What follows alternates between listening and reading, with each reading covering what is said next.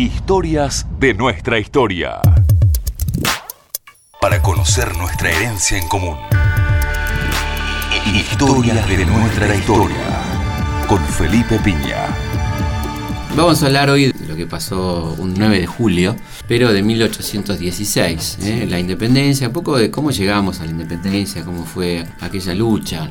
La palabra independencia es una palabra que se debate muy fuertemente a partir del mismo 25 de mayo de 1810. Los sectores morenistas estaban como más proclives y dispuestos a hablar de independencia.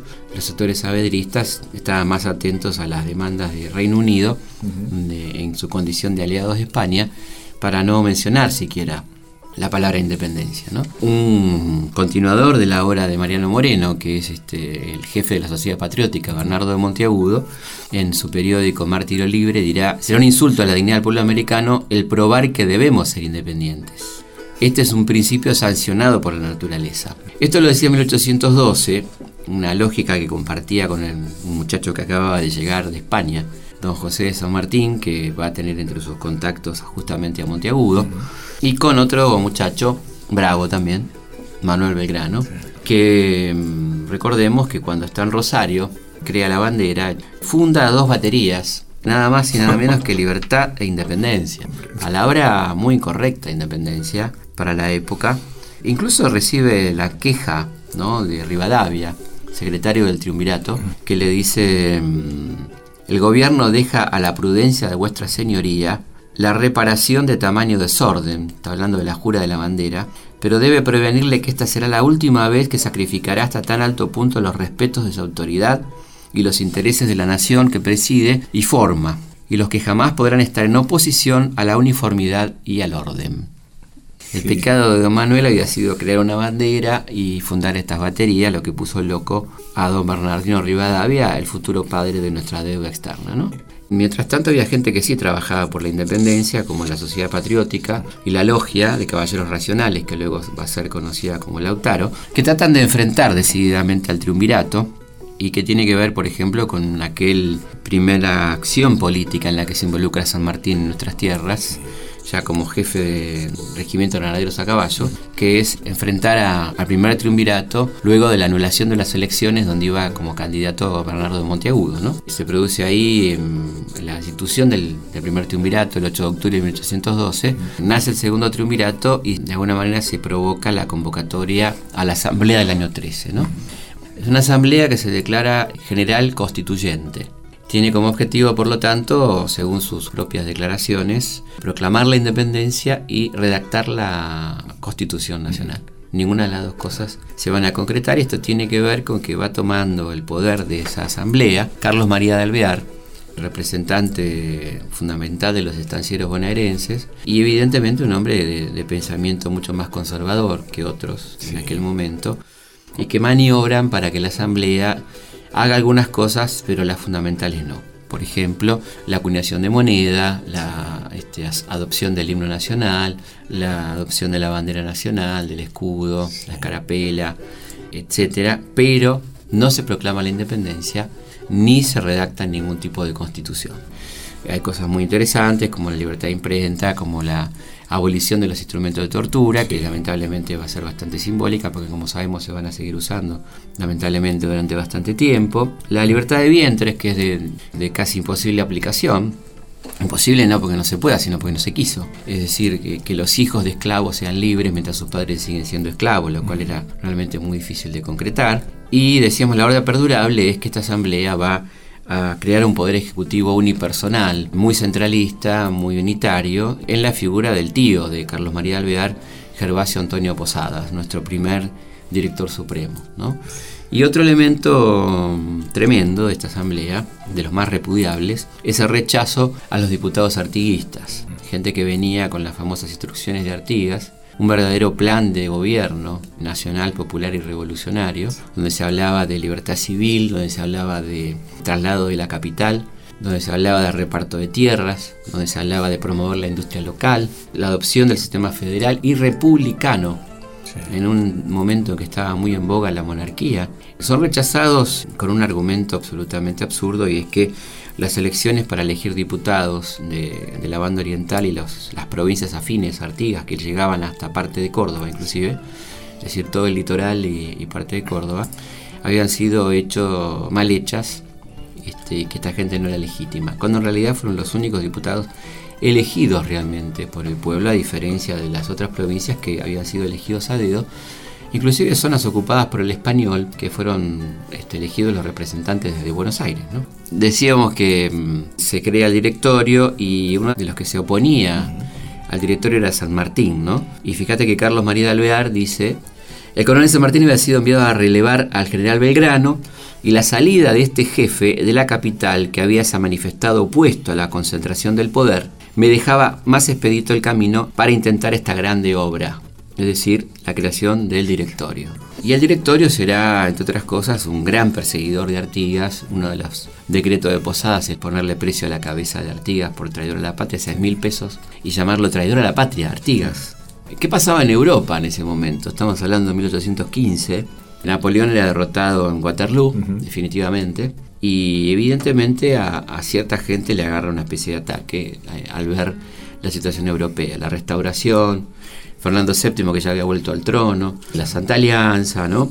Bueno, la vuelta de la Inquisición, todas aquellas cosas que había revocado Napoleón y José, en el caso de España, con aquella constitución liberal, ¿no? Claro. La PEPA.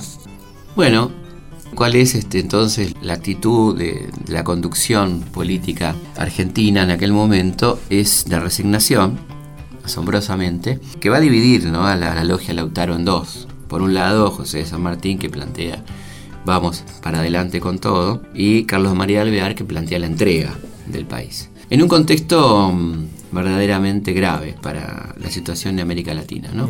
En México, a fines del 15, el fusilamiento de Morelos parecía poner punto final a, la rebelión antiespañola. Venezuela y Nueva Granada habían sido derrotadas este, la insurrección y Bolívar tuvo que marchar al exilio en Jamaica, donde va a escribir su famosa Carta de Jamaica. En Chile había sido derrotado las fuerzas patriotas en Rancagua, así que la situación era de una soledad y una gran responsabilidad de sostener eh, la revolución antiespañola en América. Claro, le quedaba a los patriotas del sur sostener eh, la rebelión antiespañola o entregarse. ¿no? En estas circunstancias, Carlos María de Alvear, el director supremo, elige la opción de la entrega, envía una misión diplomática a cargo de Manuel José García frente al embajador británico en Río de Janeiro. Recordamos, por supuesto, que claramente Inglaterra no tenía embajador en Buenos Aires porque no podía reconocer la, independencia todavía de esta región y, los asuntos de Río de la Plata los manejaba Lord Stranford, un notable diplomático, un tipo con una habilidad extraordinaria. Y hacia él va Manuel José García, una, una misión, con una carta de Carlos María Alvear que decía Estas provincias desean pertenecer a la Gran Bretaña, recibir sus leyes, obedecer a su gobierno y vivir bajo su influjo poderoso. Ellas se abandonan sin condición alguna a la generosidad y buena fe del pueblo inglés. Yo estoy resuelto a sostener tan justa solicitud para librarlas de los males que las afligen. Es necesario que se aprovechen los buenos momentos, que vengan tropas que impongan a los genios díscolos y un jefe plenamente autorizado que empiece a dar al país las formas que fueren del beneplácito del rey. Bueno, el rey es Fernando VII. Un verdadero equivocado. El señor este, está pidiendo volver a las cadenas, volver a ser colonia. Y mm, es interesante decir que mm, al que se abandonan, dice, se abandonan este, sin condición alguna, al rey de Inglaterra. Este rey de Inglaterra era nada más y nada menos que Jorge III, rey de Gran Bretaña Irlanda, que estaba completamente loco. Había tenido que delegar el mandato en Jorge IV, ¿no? que actuó como regente. Bueno, del otro lado de, la vida, de la historia, etcétera, estaba José de San Martín, Martín Miguel de Güemes, que planteaban la guerra a muerte con el enemigo. ¿no? Cuando Alvear tienen noticias de esta carta que es interceptada por Manuel Belgrano en, Río de Janeiro y se comunica de esta barbaridad, el ejército del norte y el ejército de los Andes se sublevan en contra de Alvear. San Martín renuncia incluso, lo cual es rechazado y acompañado por sus generales. Y el que tiene que renunciar finalmente es Carlos María Alvear, que marcha al exilio a Río de Janeiro. Cuando llega a Río de Janeiro, lo primero que hace es entrevistarse con el embajador español en Río de Janeiro, a quien le comunica todos los secretos militares argentinos del momento.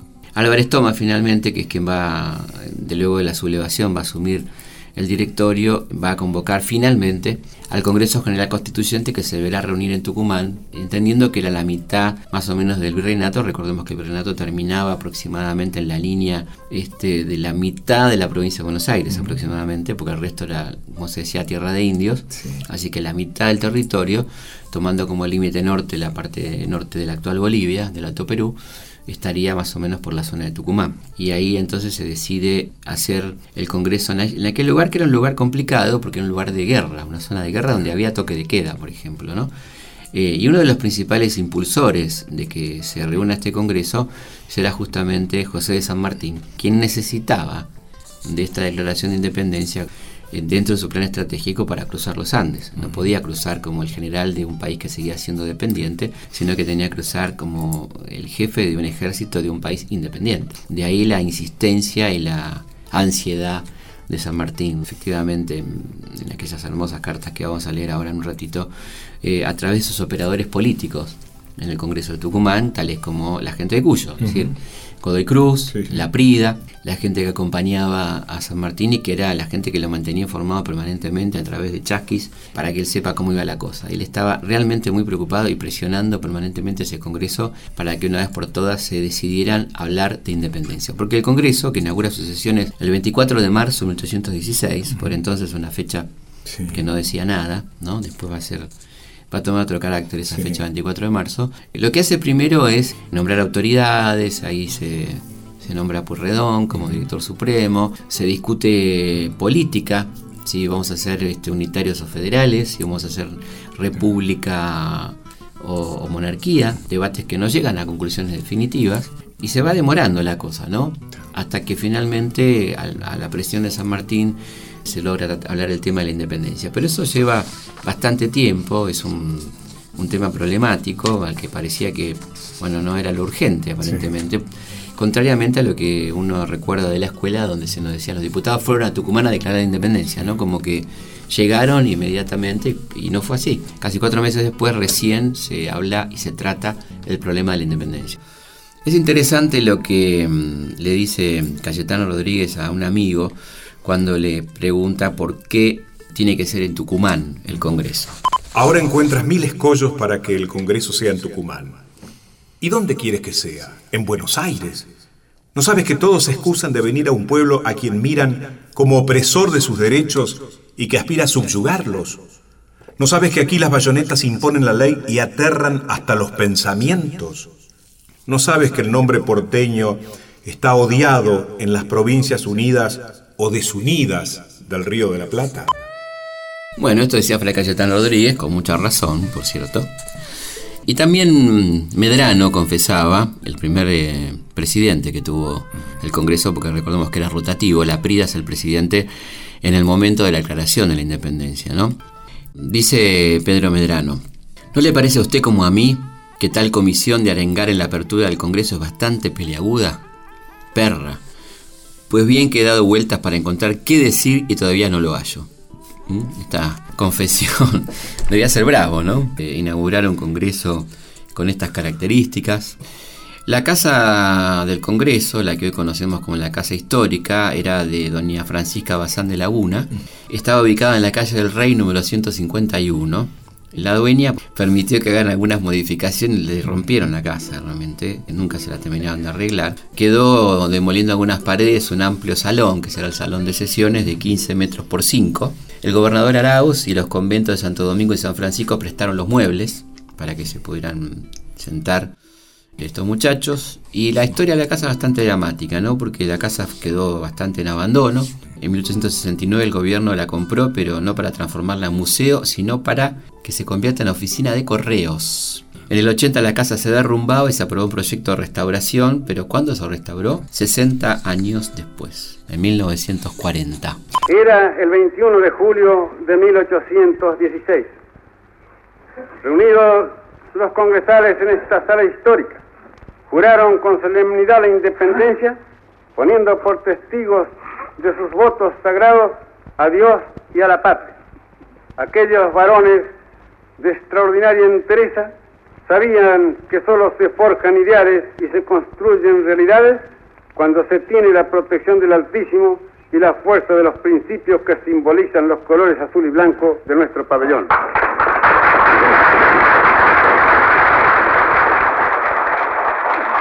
Se ha escuchado la palabra del excelentísimo señor presidente de la Nación, general de división don Pedro Pablo Ramírez.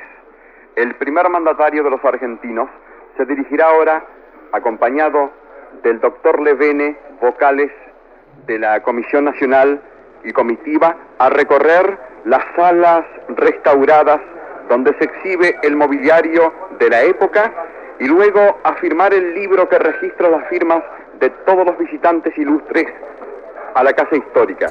Habla un poco de la desidia, de cómo se manejaban las cosas. Recordemos que la casa fue absolutamente reconstruida, así que lo que tenemos hoy es este, una, una, reconstrucción, como con el Cabildo, ¿no?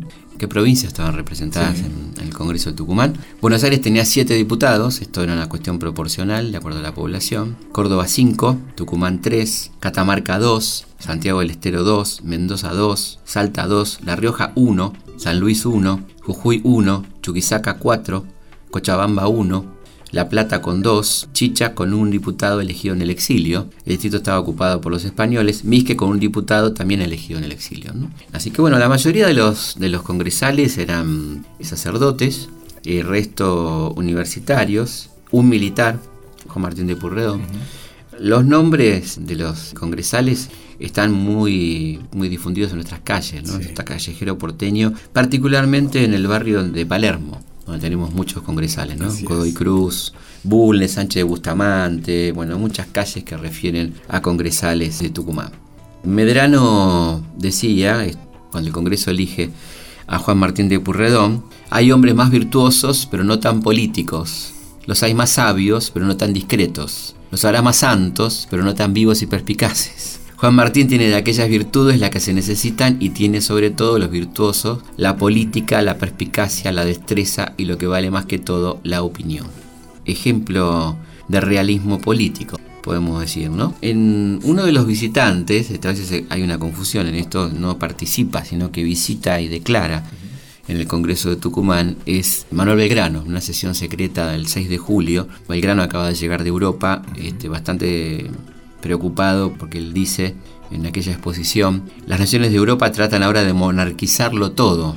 Considero que la forma de gobierno más conveniente a estas provincias es una monarquía. Es la única forma de que las naciones europeas acepten nuestra independencia. Y se haría justicia si se llamara a ocupar el trono a un representante de la Casa de los Incas. Armó un gran despelote con esto Belgrano, ni hablar. Sí. Algunos lo entendieron, otros no. Él, él, recibe un apoyo importante de nada más y nada menos que San Martín y Güemes. Él planteaba un reino con capital en Cusco. Uh -huh. El rey sería un integrante de la familia Tupac Amaru. Y los que se sienten más ofendidos, dolidos, opositores a este proyecto son los porteños, particularmente Ancho Arena que hablaba de un rey de la casta de los chocolates. Inclusive se usaba una palabra que no tiene nada que ver, ¿no? La palabra exótico, que según la Real Academia Española quiere decir extranjero, alguien que procede de un país lejano. ¿Qué tenía de exótico, no? Un, un inca este, no, no, no, tenía mucho más que ver que, por ejemplo, los que se estaban buscando, como un zar de Rusia, el hermano de Fernando VII, toda esta gente que se estaba buscando para coronarla. Belgrano da algunas razones de por qué él quería coronar a un inca, ¿no? Verá usted cómo unos me atacan y otros me defienden acerca de nuestro pensamiento de monarquía constitucional e inca. Digan lo que quieran los detractores, nada y nadie será capaz de hacerme variar de opinión. Creo que es nacional, es justa, y ni el cadalso ni las llamas me arredrarían de publicarla. Lo que siento es no ver la idea realizada, efecto a mi entender del deseo de perfecciones a que aspiran estos señores. Ya no tengo expresiones para clamar por constitución.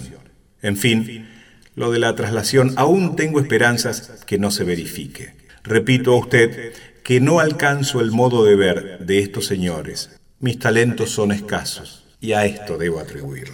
Qué claridad, ¿no? Sí, o sea, qué ironía también, qué ironía, porque si los talentos de él eran escasos. Claro, él dice, bueno, empecemos a discutir la Constitución, por favor, ¿no? Claro. Para eso estamos acá, independencia y Constitución. Esto va a quedar en la nada. Fray Justo Santa María de Oro plantea que habría que consultar a las provincias, lo cual era bastante engorroso hacerlo en aquel momento, ¿no es cierto? Y en esas circunstancias de dilaciones y demás, una comisión de diputados compuesta por Gascón, Sánchez de Bustamante y Serrano, redacta un plan de trabajo para el Congreso para que incluya el deseado y demorado tema de la independencia, ¿no? que tenía tan impaciente al gobernador de Cuyo, José de San Martín, que decía lo siguiente, ¿no? ¿Hasta cuándo esperamos declarar nuestra independencia? ¿No le parece a usted una cosa bien ridícula acuñar moneda, tener el pabellón y cucarda nacional y por último hacer la guerra al soberano de quien en el día se cree dependemos? ¿Qué nos falta más que decirlo? Por otra parte, ¿qué relaciones podremos emprender cuando estamos a pupilo?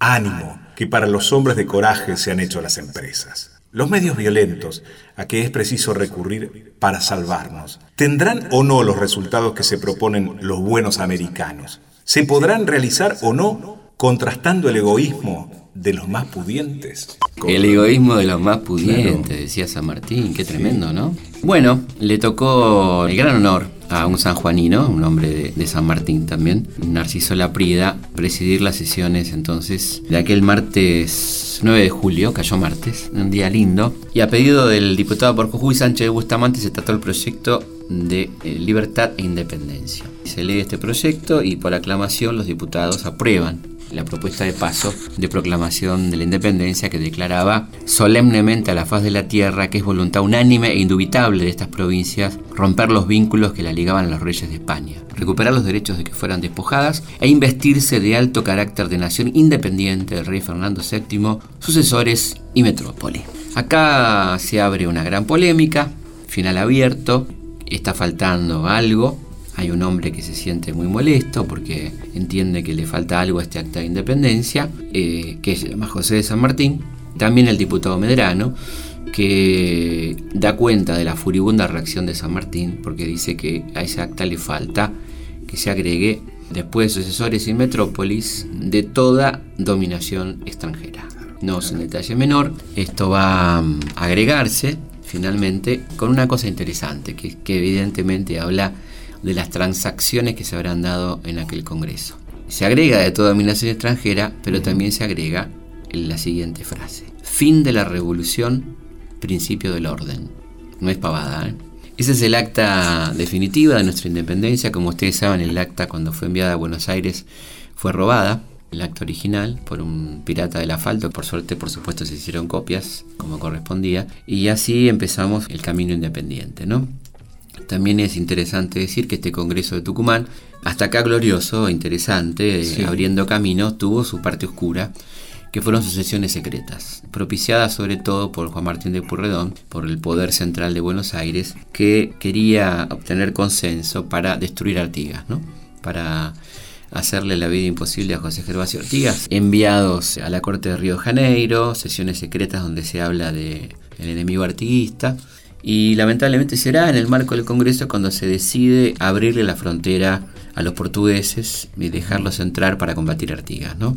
Una infamia realmente. Hablando de traición a la patria, bueno, acá tenemos un, acto de traición, efectivamente, ¿no? Recordemos lo que le contestaba Artigas, ¿no? A Purredón cuando ya empieza a sufrir los efectos de esta invasión. ¿no?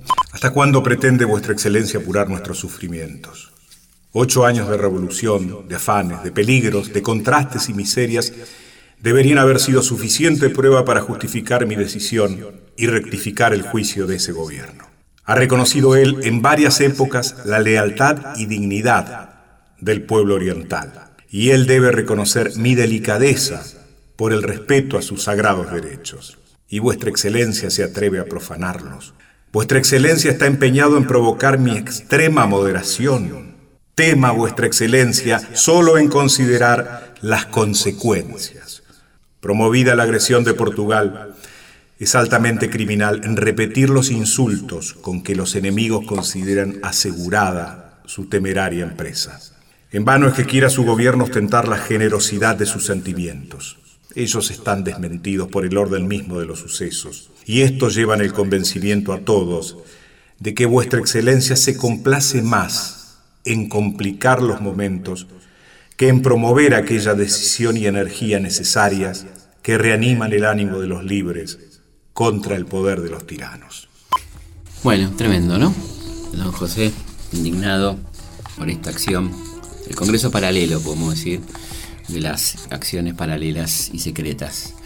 Eh, recordemos que lo que sigue se trasladó del Congreso a Buenos Aires a pedir de Purredón, lo cual tenía cierta lógica, que el Congreso estaba funcionando como un poder legislativo y las distancias en aquel momento eran tremendas y la incomunicación entre el poder legislativo y el poder ejecutivo eran enormes, así que había una cierta lógica. Pero a nadie se le ocultaba que el traslado del Congreso a Buenos Aires también iba a provocar un aumento muy grande de la influencia porteña sobre ese Congreso que se va a manifestar bastante concretamente en la primera constitución argentina, la constitución de 1819 que será absolutamente unitaria, centralista y que desatará la guerra civil. Una constitución donde, por ejemplo, se deja casi abierto el espacio para que esto se convierta en una monarquía, por ejemplo. ¿no? Esto desata la ira de los caudillos, la guerra civil, y es el preámbulo a la vuelta a los estados autónomos prácticamente. Así que bueno, esto también es parte del 9 de julio. Tenemos que empezar a acostumbrarnos cuando hablamos de historia argentina que todas las cosas tienen dos caras, tienen dos dos elementos, este, una cosa no anula la otra, pero hay que tenerlas en cuenta las dos a la vez y es importante ver la foto completa ¿no? de lo que es un hecho histórico tan importante y trascendente como este paso de declarar la independencia argentina, este, que para algunos todavía falta concretarse ¿no? en términos concretos y, en todos los sentidos. El sueño de aquella gente de buena leche, ¿no? los San Martínez, por ejemplo, Belgrano, toda esta gente que quería realmente una bueno Mariano Moreno, ¿no? uno de los primeros, Bernardo Monteagudo, que quería una independencia real que no terminaba solamente en los papeles.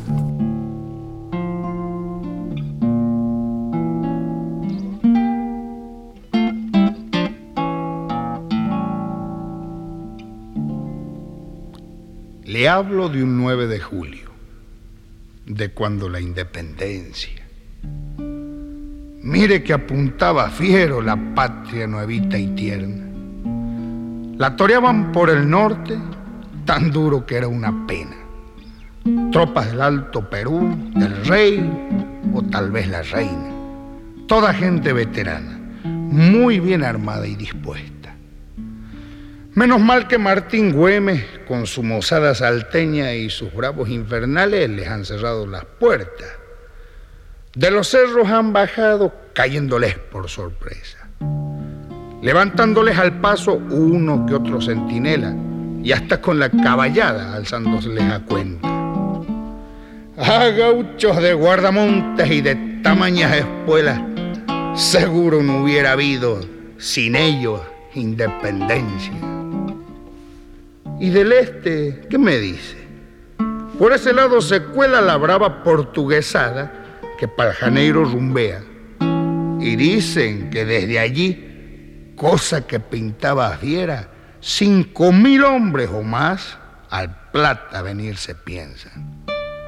Lindo tiempo para largarse a gritar independencia.